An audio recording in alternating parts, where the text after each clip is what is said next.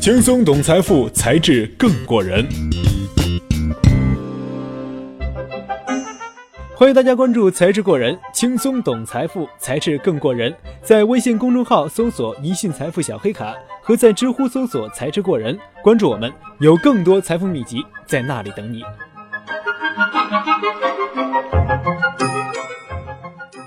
据彭博统计，截止二零一六年下半年，估值已达三百亿美金的爱彼迎实现首次息税前盈利，并预计二零一七年仍将继续。先亏损缺用户，扩大规模，再最终实现盈利的模式，已经被亚马逊、爱彼迎、Uber 等公司验证。而目前国内科技公司进行融资，通常是参照同类上市公司的市盈率来估值，因此过于粗放，难免被诟病为市梦率。是否还有更合理的方式，可以对尚未盈利的科技企业做出预估呢？答案是有的。还有这种操作，净利润亏损但持续扩张。首先，我们要弄清为什么存在不赚钱的成长性公司。打一个通俗的比喻，一个村庄原本每户都要去河里打水，浪费人力物力，于是就有人想，为什么不做一套供水系统呢？把水直接引到各家各户，打开水龙头就行了，不必那么辛苦。但做供水系统需要征地、铺设管道、建水厂、安装、维护、运营等等，这就需要大量的投资，他一个人负担不起，于是就开始对外融资。在供水系统建立并且实际运营起来之前，甚至在建立后的头几年，可以预计这项投资的收益是难以抵消投入的，必须等到稳定运营一段时间后，依靠大量用户支付水费，才能弥补前期投资，最终实现盈利。目前这些亏损的独角兽企业，恰恰就是在建一个这样的供水系统。为什么一直亏损，却总有投资人在追加投资呢？这就是他们看好系统搭建后可以长期收取水费，并且最终收回前期成本并盈利。移动互联网的兴起又进一步强化了这种模式。原本一个供水系统只能供给周边几个村子，但在大数据爆炸的时代，一个供水系统就可以把地球表面所有的村子都覆盖。这就导致每个供水系统都希望迅速提升设备、维护人员和服务能力，这就需要大量融资。这些投资人并不在意短时间系统是否赚钱，还是大幅亏损，他们基于是对这个模式的了解和对未来的预判，希望尽可能多的圈住更多村子，占据行业的领先地位。从上述的例子来讲呢，我们可以理解为为什么出现一批不断拿到巨额投资的独角兽公司，但他们的财务数据本身是亏损的。其原因，首先就是他们想把大量的投资都拿去做抢占市场的成本，而营收方面呢，由于还没有实现收费系统化，也就是供水系统没有搭好，因此利润表就会出现亏损。但随着系统的顺利运转，最终将实现扭亏为盈，如同亚马逊和 Uber 做到的。此外，企业财务指标三大表分别对应资产、利润和现金流。一个企业的亏损只是当年净利润的负数。对于一个成长中的企业来说，净利润只是其中的一项指标，还有营收、流动速率、负债比等等，这都是衡量财务表现的关键因素。对于进入成熟期和衰退期的企业，连年的净利润亏损是一个很严重的问题，比如钢铁、煤炭等夕阳产业。但对于成长型企业，更多的时候还需要关注其市场份额增长速度和现金流的健康程度。在行业迅速脱离探索阶段，风险偏好逐步降低后，更多的市场份额代表着安全边际。因此，成长性企业的短期盈亏与否，并不影响着未来的发展。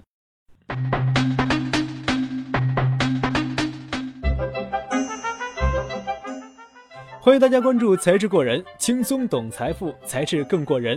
在微信公众号搜索“一信财富小黑卡”，和在知乎搜索“才智过人”，关注我们，有更多财富秘籍在那里等你。数据缺失、历史短、缺乏行业对标是估值的三大难点。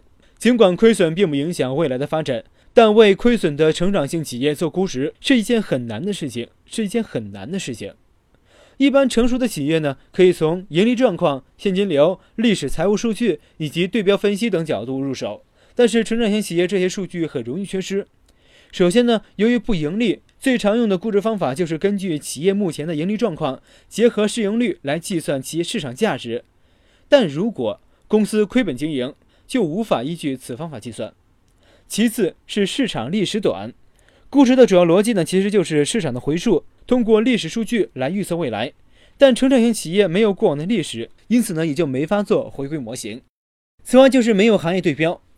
如果一家公司身处于竞争对手鳞次栉比的企业，那么尽管利润会受到影响，但对于估值却是好事，因为可以用竞争对手的数据来做参照物。一旦同行业同规模的公司上市，马上就可以推断出该企业的估值。即使整个行业没有上市企业，也可以根据其这些公司的排位来推断其大体价值。但许多高速成长型的公司主营业务是独一无二的，这就使得估值的难度大大增加。难道就没有办法能够衡量不盈利的独角兽企业了吗？方法是有的，那就是把未来每年的净收益，那就是把未来每年的净收益分别折算到现在，再加总一下，就是该公司现有的价值。这方法叫做现金流折现模型，简称 DCF 模型。这也是股神巴菲特认为唯一正确的估值方法。如同前面举的供水系统的案例，投资就是牺牲眼前的现金流为代价，来期待未来现金流的行为。因此，要回答某个资产到底值多少钱，就可以把未来所有可能产生的现金流加在一起估算。这就产生了一个新的问题：未来的现金流是有时间成本的。一方面，货币有贬值的预期；另一方面，现金可以生息，因此未来的现金流就要给他们一个折扣，从而计算出这笔未来现金流的现值。DCF 模型只是一种方法，实际价值需要市场检验。从原理上来说呢，一旦有了未来的现金流，就有了折扣率。就可以通过现金流折现模型来衡量资产的价值了。资产的价值等于未来所有现金流经过折扣后的现值的总和。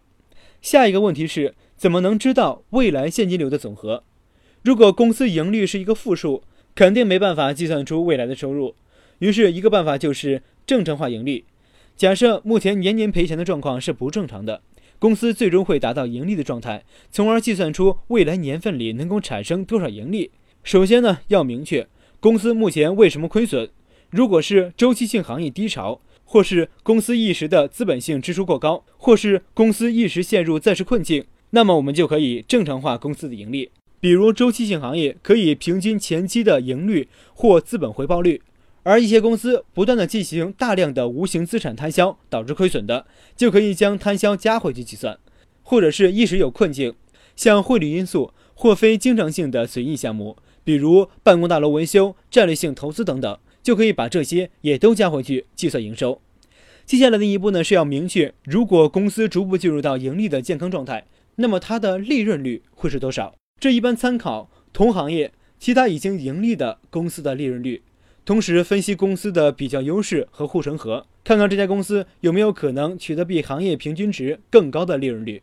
当然，利润率并不是一成不变的，随着经营规模的壮大。规模经济和边际成本递减就会出现，每多生产一件产品，平均成本就会降低，因此一段时期内利润率会上扬，直到规模经济过渡到规模不经济。这个时候，公司如果没有意外，就会逐渐稳定在一个利润率上。如果公司护城河够深，那么这个利润率就可以一直持续下去。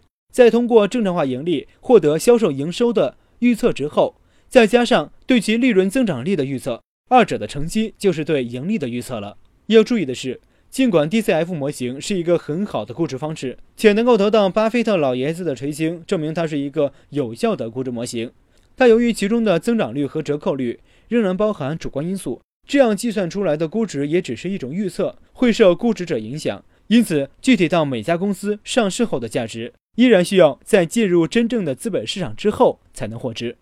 好了，今天的节目就到这里。轻松懂财富，才智更过人。感谢收听《才智过人》，本节目由喜马拉雅网独家播出。喜欢才智过人的朋友呢，还可以关注微信公众号“一信财富小黑卡”和知乎的同名专栏“才智过人”，与我们实时互动。那里有更多的精彩内容在等你。我是杨涛，下期节目再见。